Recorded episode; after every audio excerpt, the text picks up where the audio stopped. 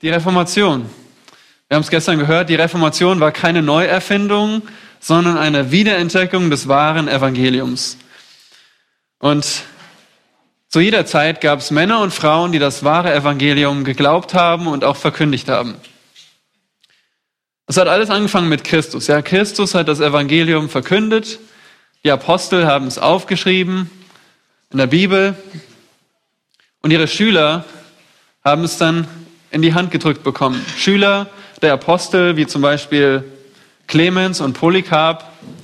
Danach kamen dann die Apologetiker wie Irenäus.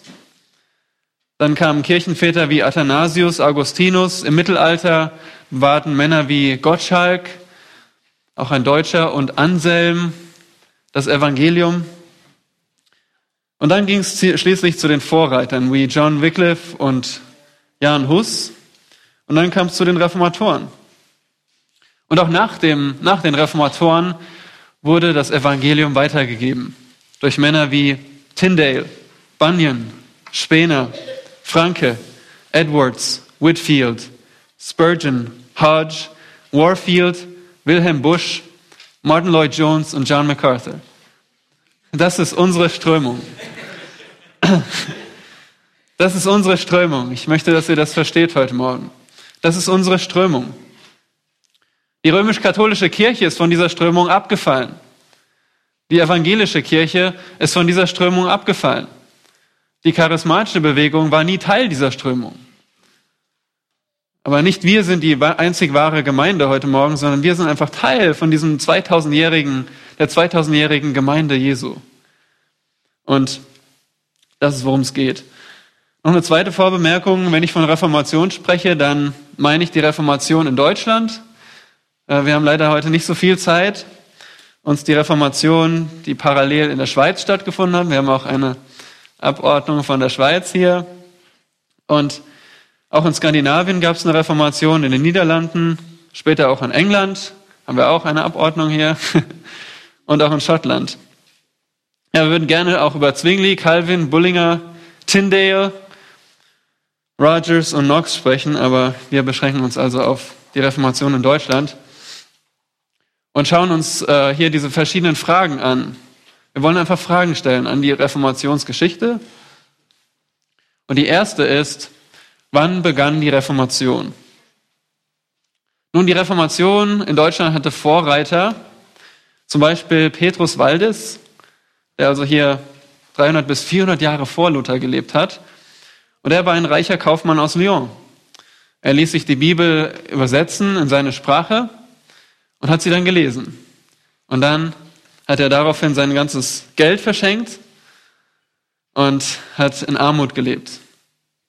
Und hat angefangen mit Gleichgesinnten zu predigen. Er ist ausgezogen, hat gepredigt, hat die biblische Botschaft, das war für ihn die Autorität und er hat auch gegen den Ablass gesprochen, gegen Heiligenverehrung. Nur Papst Alexander hat das nicht gefallen und so wurde er verboten und von, schließlich von der Kirche verbannt. Er hat sich nicht dran gehalten, nicht zu predigen. Ein weiterer Vorreiter war John Wycliffe. Er äh, war Professor in äh, Oxford, Doktor der Theologie, und er hat die Bibel aus dem Lateinischen, die Vulgata, ins Englische übersetzt. Und auch er glaubte, dass die Bibel die absolute Autorität ist. Und er sagte sogar, dass es besser wäre, wenn die Kirche keinen Papst hat, und so war er auch gegen Dinge wie Ablass und Heiligenverehrung. Und er wurde 1415 als Ketzer verurteilt, er war aber schon tot. Und dann haben sie ihn nochmal ausgegraben und was übrig war von seinen sterblichen Überresten haben sie verbrannt. Schließlich noch Jan Hus, ungefähr 100 Jahre vor Luther.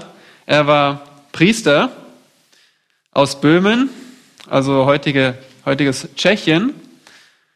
Und dort war er auch beeinflusst von Wycliffe und er vertraute auf die Bibel. Und das hat dann zu einer Erweckung geführt. Er sagte zum Beispiel, unser ganzes Volk will nichts hören als die Heilige Schrift, vor allem das Evangelium und die Episteln. Er glaubte, Christus allein ist, die, ist das Haupt der Kirche. Und ähm, auch ihm wurde verboten zu predigen und dann wurde er am Konzil von Konstanz verurteilt und verbrannt.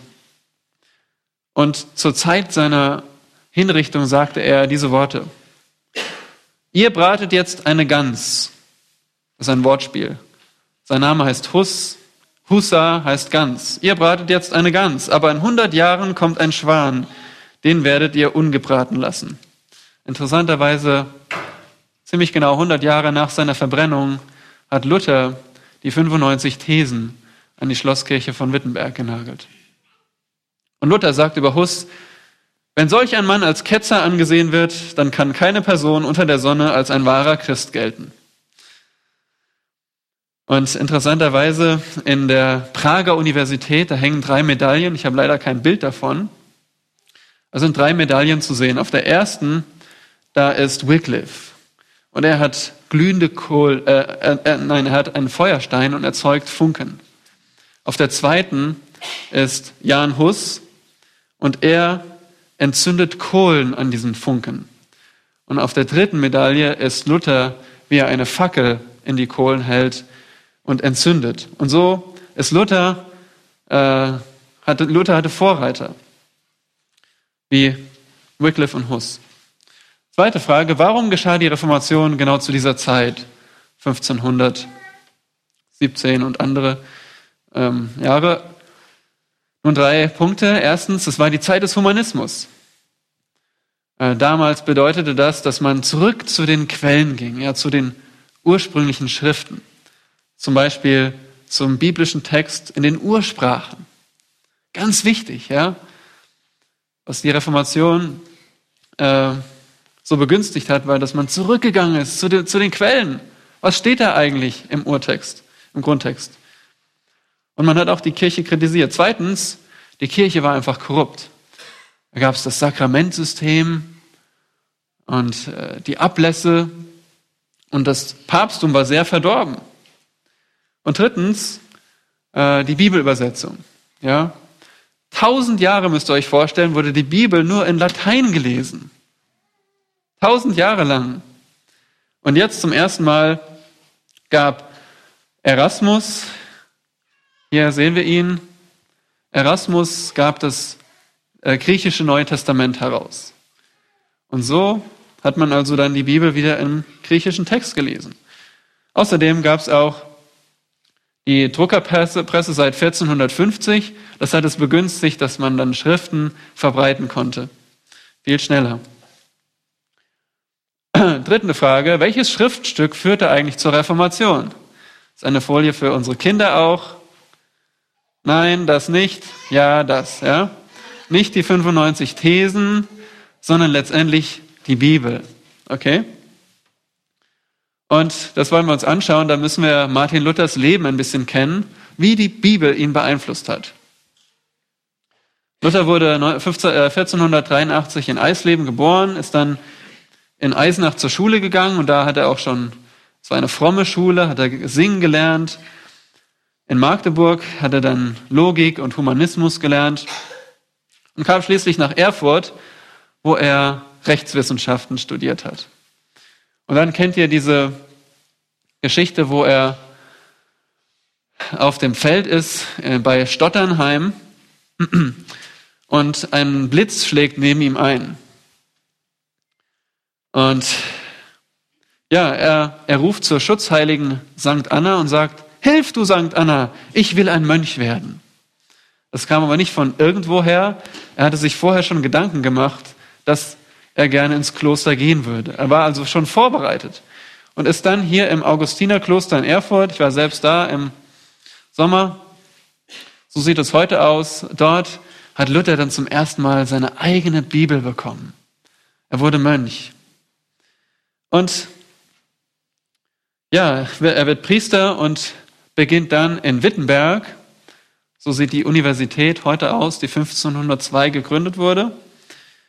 Und dort wird er dann, hält er Vorlesungen und studiert die äh, hebräische Sprache. Er, er, hat einen Lehrstuhl für Bibelwissenschaften. Ja? Das heißt, er unterrichtet die Bibel, Bibelbücher, zum Beispiel die Psalmen oder den Römerbrief, Galater und Hebräer. Und er fängt auch an zu predigen. Aber wie hat die Bibel ihn beeinflusst? Vor allem in seiner Sicht über Buße. Er versuchte verzweifelt nach Gnade. Und damals, Pascal hat es gestern schon erklärt, damals hat er Folgendes geglaubt. Wenn man sündigt, dann muss man die Sünde bereuen. Aber das geht nur mit perfekter Liebe. Wenn man perfekte Liebe hat, keine Eigenliebe. Und deswegen hat er Askese gesucht. Er hat Gott gefürchtet. Er war zerbrochen von diesem Verlangen. Ich will perfekt sein. Denn nur wenn man perfekt bereut und dann beichtet, also seine Sünden bekennt, dann bekommt man Gnade und Vergebung. Er hat es einfach nicht geschafft. Pascal hat uns auch schon erklärt, Johann von Staupitz, sein Ziehvater, geistlicher Vater im Kloster, hat ihn darauf hingewiesen, dass Christus gnädig ist. Und dass Gott die, Sünde, die Buße selbst schafft im Sünder. Und dass das Heil durch das Kreuz Jesu Christi kommt. Und so kommt es dann wahrscheinlich 1518 zu diesem Turmerlebnis, wo er Römer 1, Vers 17 begreift, denn Gottes Gerechtigkeit wird darin offenbart, aus Glauben zu Glauben. Wie geschrieben steht, der Gerechte aber wird aus Glauben leben. Und er sagt über diese Zeit, dass er den rechten Unterschied verstand zwischen Gesetz und Evangelium. Ja, Gesetz und Evangelium ist nicht dasselbe. Und ähm, er sagt, hier fühlte ich mich völlig neu geboren, als wäre ich durch die geöffneten Pforten ins Paradies selbst eingetreten. Da zeigte mir die ganze Schrift sogleich ein anderes Gesicht. Vorher war das Wort Gerechtigkeit Gottes, war für ihn das schlimmste Wort. Und jetzt sagt er, ist die Vokabel Gerechtigkeit Gottes mir das süßeste Wort. Weil die Gerechtigkeit kommt nicht von ihm, sondern von außen, wird ihm zugerechnet, wie ein Kleid angezogen durch den Glauben. Also das war die Bibel im Leben Martins Luthers. Und da sind wir auch schon bei uns. Wenn du geistliche Erneuerung willst in deinem Leben, kommt es durch das Wort Gottes, durch die Bibel. Nirgendwoher sonst. Welche Kontroverse führte zur Reformation? Auch das haben wir gestern schon gehört, aber ihr wisst ja, Wiederholung ist der Schlüssel zum Lernen. Also, Ablasslehre. Wenn man gesündigt hat, führt das zur Schuld und man muss beichten. Das ist die römisch-katholische Lehre.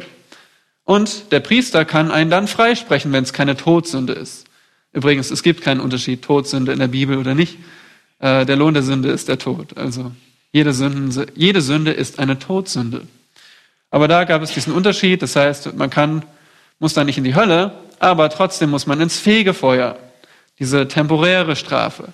Und die kann man durch gute Werke ableisten, verkürzen. Nun, Christus und die Heiligen, sagt die Kirche, römisch-katholische Kirche, die haben so viel gute Werke gemacht, die haben ein Extraguthaben. Und das können sie anderen weitergeben. Aber nicht mehr sie, sondern das hat der Papst, der hat den Zugang und der kann diese Geschenkkarten verkaufen. Ja? Geschenkkarten. Das war der Ablass. Und damit konnte man Geld machen. Ihr, ihr habt ja von gehört, die Peterskirche wurde gebaut. Aber ich denke, der primäre Grund war, dass die katholische Kirche Schulden hatte. Die haben nämlich auch Macht haben wollen, weltliche Macht. Und da mussten sie aber, die mussten sich für, für Geld kaufen, ja, diese Position. Und das Geld haben sie von der Bank geliehen und die Bank, bei der hatten sie dann Schulden. So, und einer dieser Ablassprediger war Johannes Tetzel in Brandenburg, also ganz in der Nähe zum Beispiel in Jüterborg. Und er ist auch zur Grenze nach Sachsen gekommen. Ja, er durfte nicht nach Sachsen, aber ist an die Grenze gekommen. Und Luther hat davon erfahren.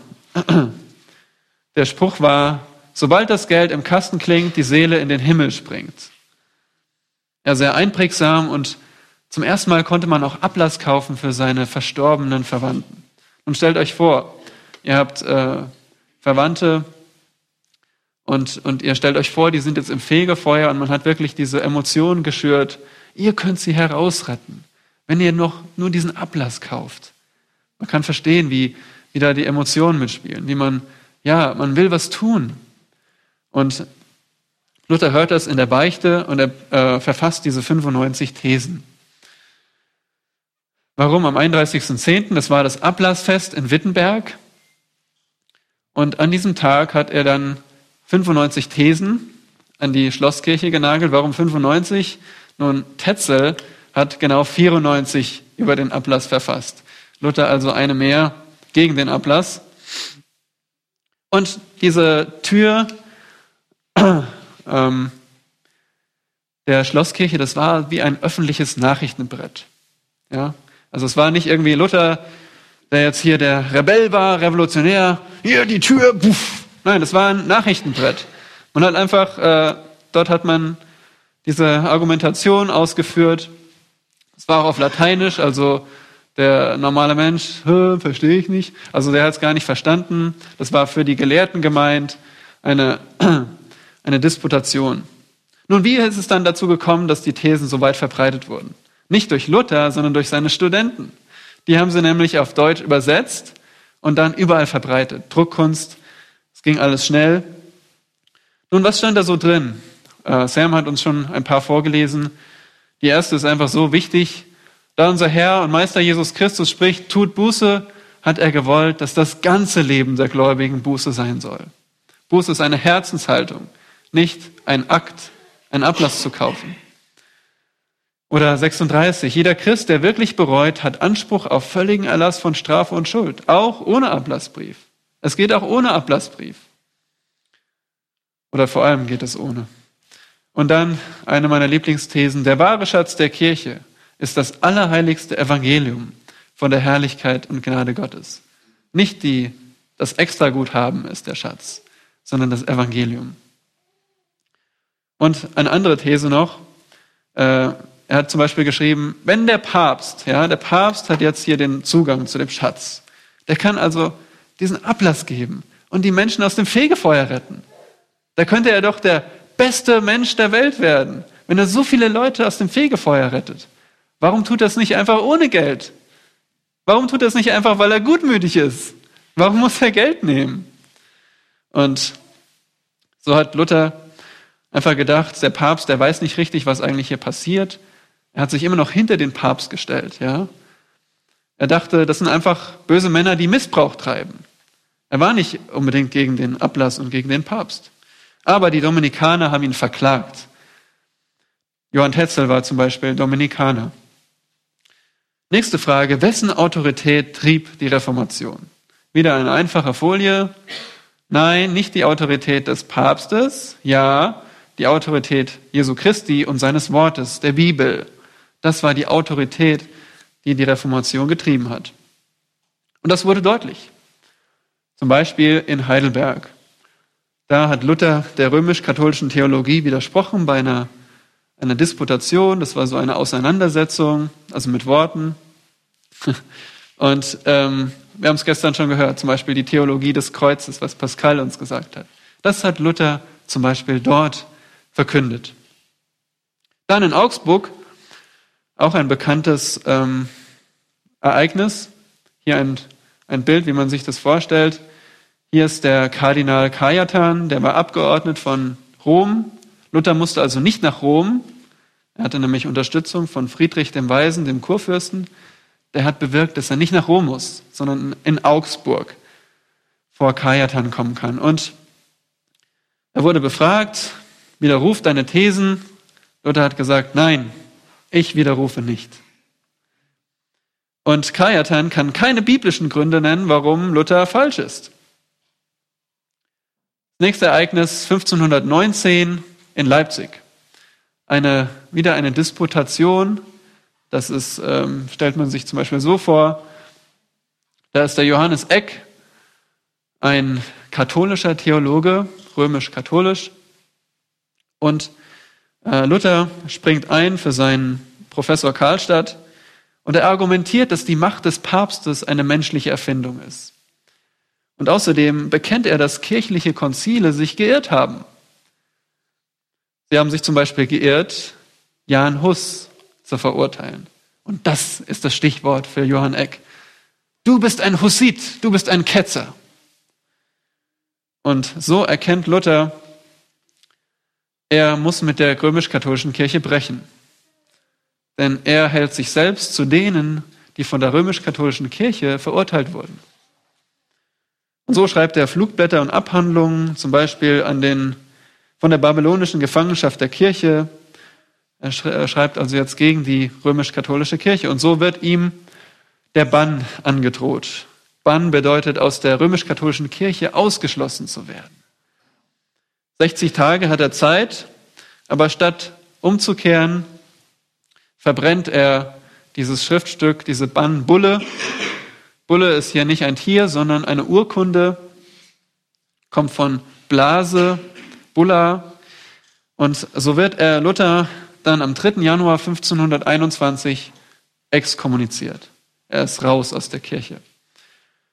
Und zuvor schon wollte der Kaiser Karl ihn für vogelfrei erklären, dass jeder ihn töten kann. Aber die Mehrheit der Fürsten will, dass Luther sich nochmal öffentlich verantwortet, ja, dass er nochmal sich verteidigen kann. Und das kommt dann auch 1521 vor dem Wormser Reichstag. Reichstag, da kommen also der Kaiser und dann die ganzen Fürsten äh, zusammen. Also gab es auch so Länder, zwar nicht, das ist nicht ganz anders als heute, aber wir haben ja auch Ministerpräsidenten, die Bundesländer und so kommen also von verschiedenen Regionen die Regenten zusammen und Luther muss sich verantworten. Zwei Fragen kriegt er. Hast du die Schriften geschrieben? Einfache Frage. Ja, also ihm werden hier die Schriften vorgelegt. Ich habe alle geschrieben. Zweite Frage. Widerrufst du? Und Luther sagt, bitte gib mir einen Tag Bedenkzeit. Und nach diesem Tag kommt er wieder und sagt, ich habe vor allem drei Schriften geschrieben. Erbauungsschriften, die sind wahr. Kampfschriften, gegen die römische Lehre. Wenn ich die leugne, wird es immer schlimmer mit der Kirche. Und drittens, ich habe Schriften gegen einzelne Personen geschrieben. Und die habe ich schon ziemlich rau geschrieben. Aber trotzdem ist es im Einklang mit dem Wort Gottes. Ja, wir kennen Luther, ist sehr rau, schroff, nicht besonders freundlich, ähm, aber es war alles biblisch, sagt er. Und dann sagt er, gestern haben wir es schon gehört, aber nochmal, wenn ich nicht durch das Zeugnis der Heiligen Schrift oder vernünftige Gründe überwunden werde, denn weder dem Papst noch den Konzilien allein vermag ich zu glauben, da es feststeht, dass sie, sie sich wiederholt geirrt und sich selbst widersprochen haben, so halte ich mich überwunden durch die Schrift, auf die ich mich gestützt habe. So ist mein Gewissen gefangen im Wort Gottes und darum kann und will ich nichts widerrufen, weil gegen das Gewissen zu handeln weder sicher noch lauter ist. Ich kann nicht anders. Hier stehe ich. Gott helfe mir. Amen. Und so wird Luther ähm, geächtet. Er hat noch 21 Tage freies Geleit und äh, sein Freund, der Friedrich, Kurfürst, plant einen Überfall. Luther wird im Dunkeln gefangen genommen. Aber es sind seine Freunde, die ihn gefangen nehmen, damit er nicht weiß, wo er hinkommt, damit niemand es mitbekommt. Und er wird auf die Wartburg gebracht. Waren wir auch im Sommer da wirklich, äh, ich war zwar schon mal als Kind da, aber da kann ich mich nicht mehr erinnern. Wirklich besonderes Ereignis, äh, mal da zu sein und das zu sehen. Ähm, hier ist Luthers Arbeitszimmer auf der Wartburg und dort war er nicht faul, sondern hat in elf Wochen das Neue Testament aus dem äh, griechischen Grundtext übersetzt. Ohne Computer. Und das ist so besonders, weil es war die sächsische Kanzleisprache. Und das hat damals jeder verstanden. Also nicht, nein, es ist eine sehr schöne Sprache, melodische Sprache, wie wir immer sagen. Aber ich weiß nicht, wie sich das angehört hat. Aber die Worte waren einfach verständlich für jeden. Ja, äh, Oberdeutsche und Niederdeutsche, jeder konnte es verstehen. Also viele sagen immer schlechtes über Sächsisch, aber hier haben wir den Beleg. Es ist einfach die Sprache, die jeder versteht. Und es war ein einigendes Sprech sprachliches Band. Ja, leider hat Luther auch zum Beispiel die Offenbarung und den Jakobusbrief äh, kritisch gesehen. Und das ist auch ein Zeichen, dass nicht alles an Luther super ist, ja. Er hatte da die Bücher kritisiert, aber er hat das Neue Testament übersetzt ins Deutsche. Er hat ist zum Beispiel als Junker Jörg verkleidet, so wie sich André verkleidet hat, so hat sich Luther verkleidet und hat dann ähm, die Leute befragt, damit das, die Bibel auch für sie verständlich ist. Nun, welche Auswirkungen hatte die Reformation? Wow, ist wirklich erst halb? Vielleicht muss ich ein bisschen langsamer reden. ähm, aber soweit, seid ihr dabei? Gut, welche Auswirkungen hatte die Reformation? Nun, Luther ist auf der Wartburg. In Wittenberg ist sein Freund und Professor Karlstadt. Und dem geht es alles nicht schnell genug. Ja? Hier, wir müssen noch Reformation ein bisschen vorantreiben. Und so hat er Dinge eingeführt, zum Beispiel das Mahl des Herrn wurde jetzt an jeden ausgeteilt. Das hat man damals nicht so gemacht, das war also neu. Und er war auch gegen Bilder und Altäre in der Kirche. Und dann gab es diese Unruhen. Ja, also sind die Leute in die Kirchen gegangen, haben die Bilder zerstört, Altäre zerstört. Außerdem sind noch die Zwickauer Propheten vorbeigekommen.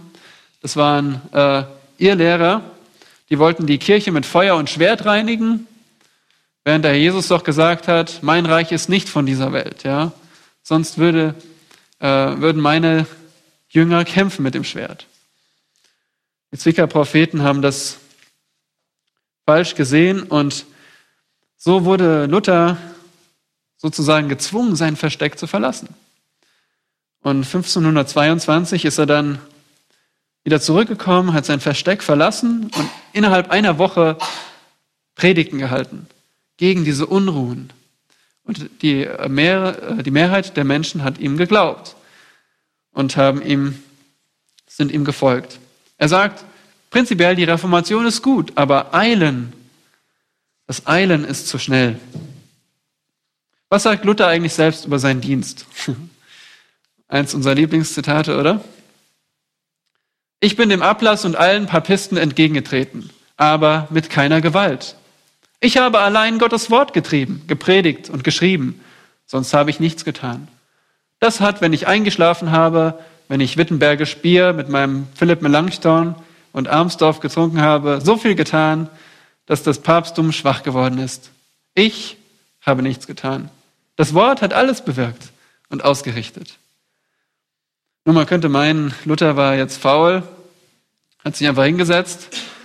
Ich habe auch mal äh, in meiner Seminarzeit studiert, äh, Luther den Prediger. Luther hat circa 7000 Predigten gehalten innerhalb von 30 Jahren.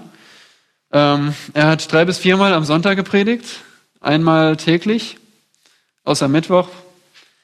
Und ja, außerdem war er noch Professor, hat Vorlesungen gehalten äh, war später Familienvater. Also Luther war nicht faul, aber er weiß, es ist nicht meine Kraft, sondern die Kraft des Wortes Gottes.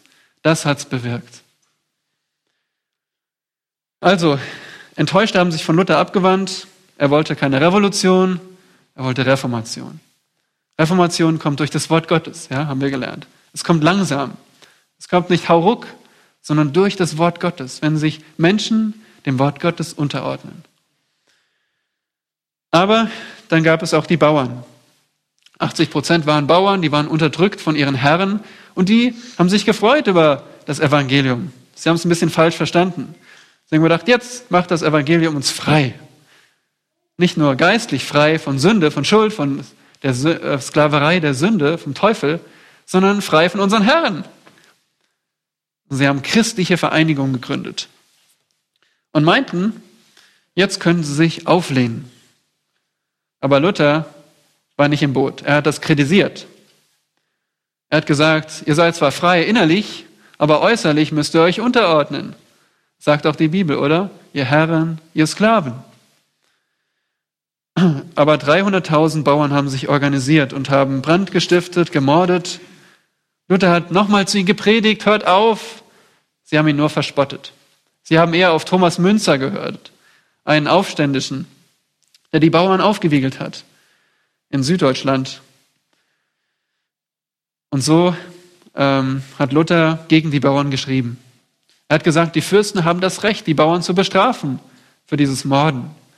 Und so haben die Fürsten dann reagiert und haben 100.000 Bauern getötet. Das ist wichtig, denn nun ist die Reformation keine Volksbewegung mehr. Ja? Es, hat, es wurde hier getrennt. Äh, das Volk wurde gespalten. Ja, es wurde klar, wer glaubt wirklich dem Evangelium und wer meint, das ist eine soziale Bewegung. Kommen wir zu was Schönem. Luther hat geheiratet. Wunderbar. Eine obdachlose Nonne, Katharina von Bora, die ist geflohen aus dem Kloster und jetzt müsste sie wieder in die katholische Heimat zurück. Und das ist natürlich gefährlich. Und so hat Luther einen Ehemann gesucht, ja. Aber der wollte nicht und den wollte sie nicht. Und schließlich denkt er, die Lösung ist, ich heirate sie einfach selbst. Also, Luther hat mit 42 Jahren, mit 42 Jahren die 26-jährige Katharina geheiratet. Und ähm, da ein Wort an unsere unverheirateten Männer, wartet nicht so lang, okay? Der Beleg kommt jetzt. Luther hat zuvor fast allein im Wittenberger Kloster gelebt. Ja, dieses hier, dieses Haus. Großes Haus, Luther, viel zu tun, keine Zeit. Also das Betttuch ist verfault, der Haushalt ist verlottert, bis Katharina kam. Katharina hat Leben reingebracht, Ordnung reingebracht. Sie hat die Schränke gefüllt, den Klostergarten bearbeitet, Schweine gezüchtet, den Brunnen hergestellt. Und Luther sagt, früher warst du allein, jetzt zu zweit. Beim Erwachen im Bett sieht er ein paar Zöpfe neben sich liegen, die er früher nicht sah. Und so hatten sie auch fünf Kinder. Luther hat gern mit ihnen gespielt. Abends haben sie gesungen und, und musiziert. Und obwohl er eigentlich nur geringes Gehalt hatte, hatten sie viele Gäste. Super Vorbild, oder? Und auch in der Zeit des, der Pest 1527 haben sie ähm, dieses Haus zu einem Krankenhaus gemacht, haben viele Menschen aufgenommen. Und Gott hat Luther bewahrt, dass er keine Pest bekommen hat.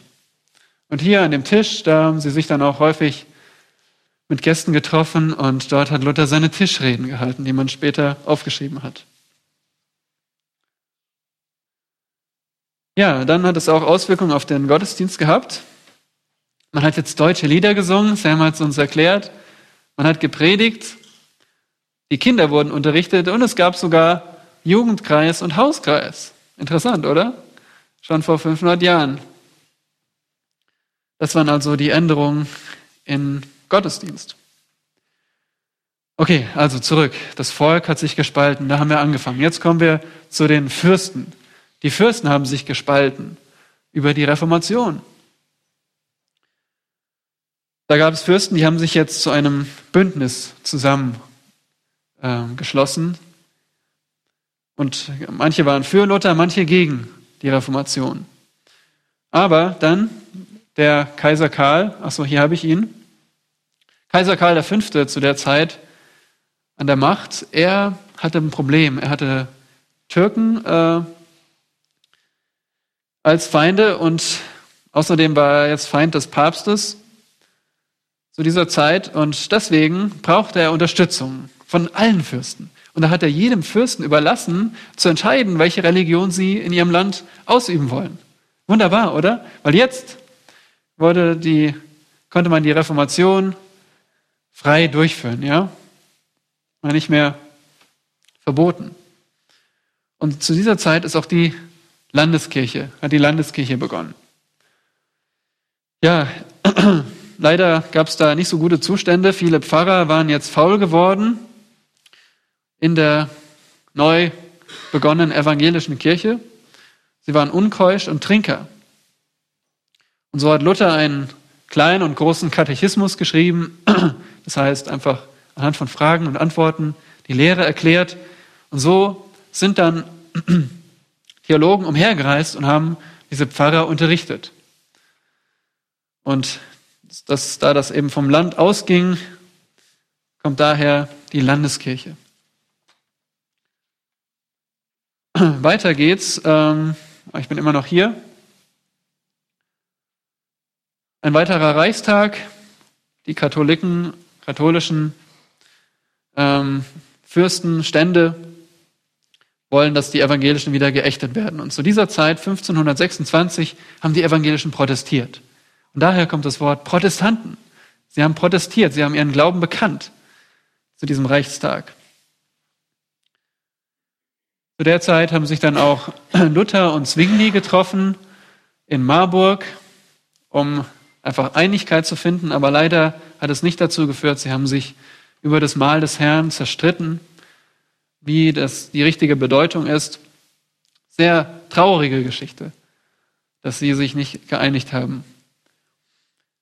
Und dann kam es zu einem wichtigen Datum, nämlich in Augsburg gab es wieder einen Reichstag und Karl V. wollte die Spaltung überwinden und ähm, braucht immer noch Unterstützung. Und zu dieser Zeit wollte er einfach wieder alle vereinen. Und Philipp Melanchthon, der Gelehrte von Wittenberg, Freund von Luther, hat dann ein Bekenntnis verfasst, das Augsburger Bekenntnis. Und dort hat er Farbe bekannt. Und er hat nicht jetzt zum Beispiel Rechtfertigung als einen Prozess angenommen, er hat nicht diesen Konsens eingegangen, sondern er hat die Wahrheit äh, geschrieben. Und sieben Landesfürsten hier dargestellt, die haben gesagt, wir glauben dasselbe. Und so ähm, ist bis heute das Augsburger Bekenntnis das wichtigste deutsche Bekenntnis des Protestantismus. Aber der Kaiser hat es nicht akzeptiert. Also gespaltenes Volk, gespaltene Fürsten, kommen wir jetzt zum fortschreitenden Einfluss der Reformation. Wie ging es weiter? Es gab wieder einen Waffenbund unter den Fürsten gegen den Kaiser, aber dann immer wieder Frieden. 1532 ein Waffenfrieden. 1534 hat Luther jetzt die Bibelübersetzung fertiggestellt. Warum fertiggestellt? Vorher hat er was übersetzt? Neues Testament. Und jetzt hat er auch noch das Alte Testament übersetzt. Schauen wir uns mal an, wie die Reformation fortgeschritten ist. Also gab es hier Städte im Norden und auch im Süden, im Westen und hier Regionen im im Osten, die die Reformation angenommen haben. Also es war wirklich auch über unser heutiges Deutschland verteilt, die Reformation. Interessant finde ich auch, Melanchthon, der Gelehrte, hat die Übersicht über die Universitäten gehabt. Zum Beispiel Tübingen, Frankfurt oder Leipzig, Greifswald, Marburg und Königsberg. Das waren reformatorisch geprägte Universitäten, evangelische Universitäten. Dort hat man die Wahrheit gepredigt. Weil Melanchthon, der war einfach so begabt darin, ja. Der war Gelehrter und der hat das alles übersehen. Der hat auch die Schulen übersehen. Und so hat er die Rektoren von den Gymnasien geprägt. Interessant, oder? Wie hat man Einfluss auf die nächste Generation? Man muss die prägen, die sie unterrichten. Die Rektoren. Die Universitäten. Und so hat sich einfach die Reformation auch weiter ausgebreitet. Dann gab es wieder einen Frieden, Friedensschluss. Also es, ihr seht die, dieses Muster. In dieser Zeit gab es viel Frieden zwischen römisch-katholischen und oder Kaiser und Protestanten. Aber dann in den Religionsgesprächen 1540 bis 41 immer noch keine Einigung. Es bleibt einfach das, was wir gestern gepredigt haben. Es gibt keinen Konsens zwischen der römisch-katholischen Kirche und dem Evangelium der Protestanten. Die nächste Etappe ist eine eher traurige Etappe. Der Einfluss ist geschwunden. Alles hat begonnen mit dem Fehltritt von Philipp von Hessen. Dieser Mann hier, ja? Der hatte eine Frau.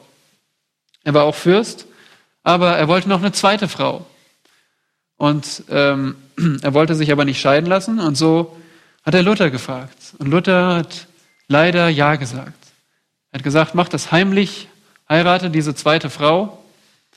Das Problem war, diese zweite Heirat war nicht nur geistlich gesehen eine Sünde, sondern auch vor dem Gesetz eine Übertretung, eine Straftat. Und Philipp, dieser Mann hier, verdiente jetzt die Todesstrafe. Nun, was hat er gemacht? Ähm, er hat sich praktisch da rausgekauft, indem er gesagt hat, ich bin einfach neutral gegenüber meinen protestantischen Freunden. Und so, ich greife nicht ein, Kaiser, wenn du sie angreifst. Und so konnte der Kaiser die anderen protestantischen Fürsten im Klevischen Krieg besiegen, weil Philipp nicht eingreifen konnte. Er hat ja diesen, diese Abmachung gemacht. Okay, du bringst mich nicht um, aber dafür äh, greife ich mit meinen Leuten nicht ein. Dann kam es auch zur Gegenreformation, Konzil zu Trient. Da die Kirche sich, die römisch-katholische Kirche sich gegen das, ähm, die Evangelischen gestellt.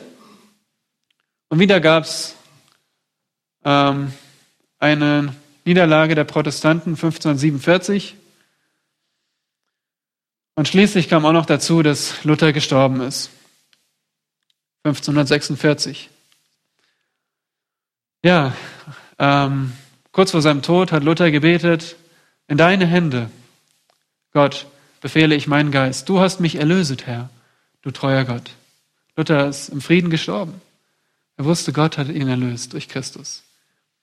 Und seine letzten Worte sollen sein, wir sind Bettler. Das ist wahr. Das passt so wunderbar zum gestrigen Tag. Wir haben nichts zu bringen vor Gott. Keine Gerechtigkeit, kein Verdienst. Alles kommt durch den Glauben an Christus. Und prompt kommt die Krise. Ähm, Karl, der Kaiser, will wieder überall das Sagen haben und regelt die Kirche nach seinem Plan. Ja, 1548 und sagt, alles muss katholisch sein. Und schon ist wieder, ähm, sind die Protestanten von Gefangennahme bedroht. Aber unser letzter äh, Abschnitt ist hier der Friede. 1555 kommt es zum Augsburger Friede. Ganz wichtig, merkt euch das. Augsburger Friede. Denn dort ähm, gab es einen Religionsfrieden. Wieder ausgelöst dadurch, dass ein protestantischer Fürst den Kaiser besiegt hat, andere Fürsten freigepresst hat und dann gab es den Frieden.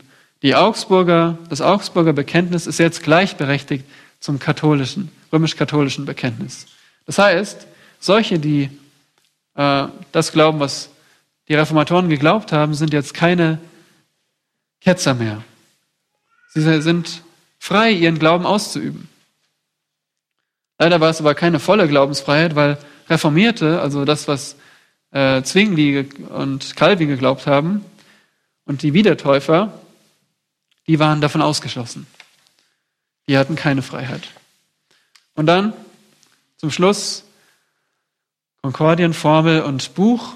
Concordia ist Einheit, da hat man also nochmal alles zusammengefasst, was glauben wir eigentlich als, als Evangelische. Und das war dann dieses Buch, da waren verschiedene Bekenntnisse drin, und das wurde von Jakob, André und Martin Chemnitz zusammengestellt. Der zweite Martin der Reformation, Martin Chemnitz. Und das ist bis heute die offizielle Lehrgrundlage der meisten deutschen lutherischen Kirchen. Also sehr einflussreich. So, das war eine lange Frage. Welche Auswirkungen hat die Reformation? Wenn wir es zusammenfassen, es gab viele Unruhen, immer wieder Auseinandersetzungen mit dem Kaiser, aber letztendlich steht da ein neues Bekenntnis, das weiterentwickelt wurde, verfeinert wurde und dann schließlich in einem Buch zusammengefasst wurde. Was glauben wir als Evangelische? Nächste Frage, ganz einfach. Brachte die Reformation ein neues Evangelium hervor? Einfache Antwort. Im Chor? Nein. Warum? Haben wir gestern gehört. Sie glaubten sola fide, die Errettung kommt durch den Glauben, allein aus Gnade, allein in Christus. Der Rahmen ist, woher lernen wir das? Aus der Schrift, sola scriptura, und das alles führt zur Ehre Gottes. Das ist das Evangelium und das glauben wir heute. Letzte Frage, was denkt die evangelische Kirche heute über die Reformation? Und wieder beziehe ich mich auf das, was äh, die evangelische Kirche geschrieben hat dieses äh, Schreiben zum Jubiläum der Reformation. Dürft ihr mal mitlesen. Was die vorreformatorische Geschichte des Christentums kennzeichnete, bestimmte auch die nachreformatorische Geschichte. Eine legitime Vielfalt von Kirchen und Konfessionen, die vor allem im letzten Jahrhundert im Zuge der ökumenischen Bewegung zunehmend auch die Einheit wiederentdeckten. Die reformatorischen Kirchen sind in beiden Hinsichten Teil dieser Dynamik.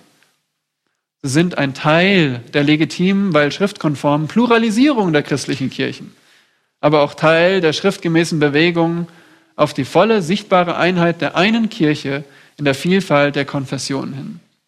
Also in anderen Worten, die evangelische Kirche interpretiert die Reformation neu. Was ist das Stichwort? Pluralisierung. Ja? Was bedeutet das? Mehrere Sichten sind einfach Teil eines Spektrums, gehören zusammen eigentlich, aber sind einfach Teil. Der eine macht das so, der andere hat diese, diesen Weg.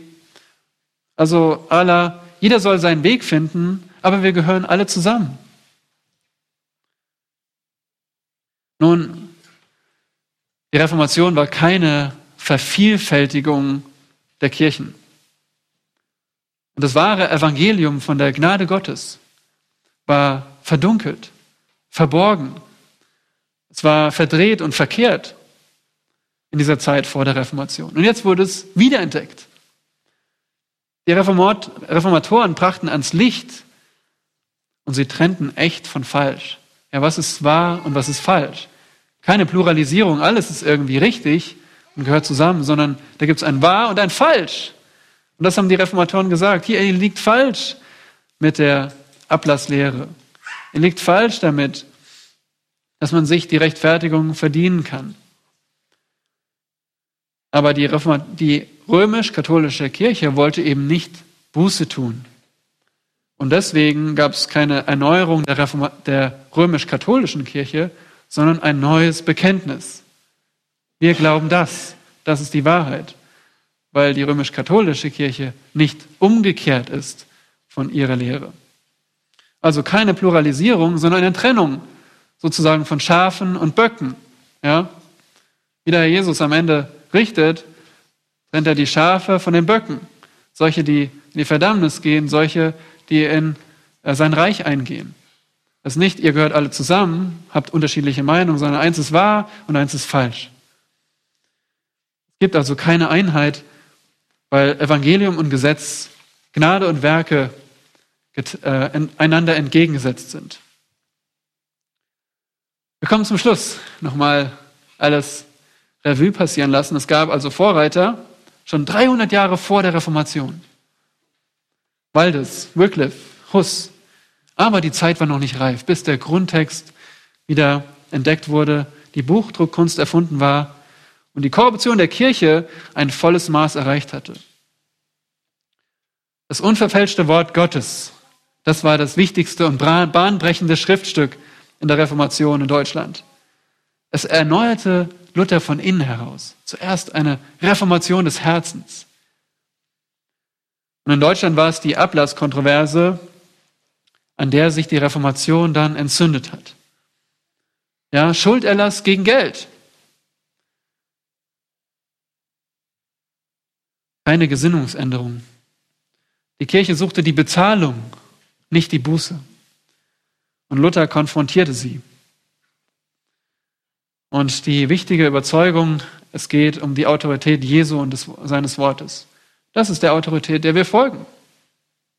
Aber die Wahrheit spaltete auch Untertan und Regierung, haben wir gesehen. Und Gott segnete immer wieder den Mut der evangelischen Fürsten, ähm, gab immer wieder Frieden und nach einer Zeit der Verfolgung dann den Augsburger Frieden. Und so war die Augsburger Konfession gleichberechtigt mit der katholischen. Und schließlich hat die, das Konkordienbuch das zusammengefasst. Was glauben die Evangelischen? Und jetzt war nicht mehr, die römisch-katholische Kirche wurde nicht erneuert, sondern es gab ein zweites, neues Bekenntnis. Anders als das römisch-katholische. Und dieses Bekenntnis gründete sich auf das biblische Evangelium. Nun, das Ringen um die Reformation hört nicht auf. Das Ringen um das wahre Evangelium tobt auch noch heute in Deutschland. 500 Jahre nach der Reformation. Und es bleibt nur eins zu sagen, so wie es R.C. Sproul ausdrückte, kommt nicht von mir. Jede Generation muss das Evangelium mit derselben Klarheit, Dringlichkeit und Unerschrockenheit verkünden. Wie einst die Reformatoren, wie die Apostel und wie der Herr Jesus. Die Frage ist, sind wir dabei, egal was es kostet? Lass uns noch beten. Vater im Himmel, wir sagen, wir sind dabei. Wir glauben, dass nichts wichtiger ist als Versöhnung mit dir. Nur durch die Wahrheit des Evangeliums. Danke, dass du in der Geschichte gewirkt hast. Wir sind nicht nur verbunden mit den Reformatoren, sondern mit all den Brüdern und Schwestern in 2000 Jahre Kirchengeschichte, die dieses Evangelium geglaubt haben. Hilf uns dafür aufzustehen, aber zuallererst Erneuerung in unserem Leben zu suchen. Heiligung, dass wir ein Zeugnis sind für dieses Evangelium in unserem Miteinander, in unserem Umgang mit den Menschen, die dich nicht kennen. In Jesu Namen. Amen.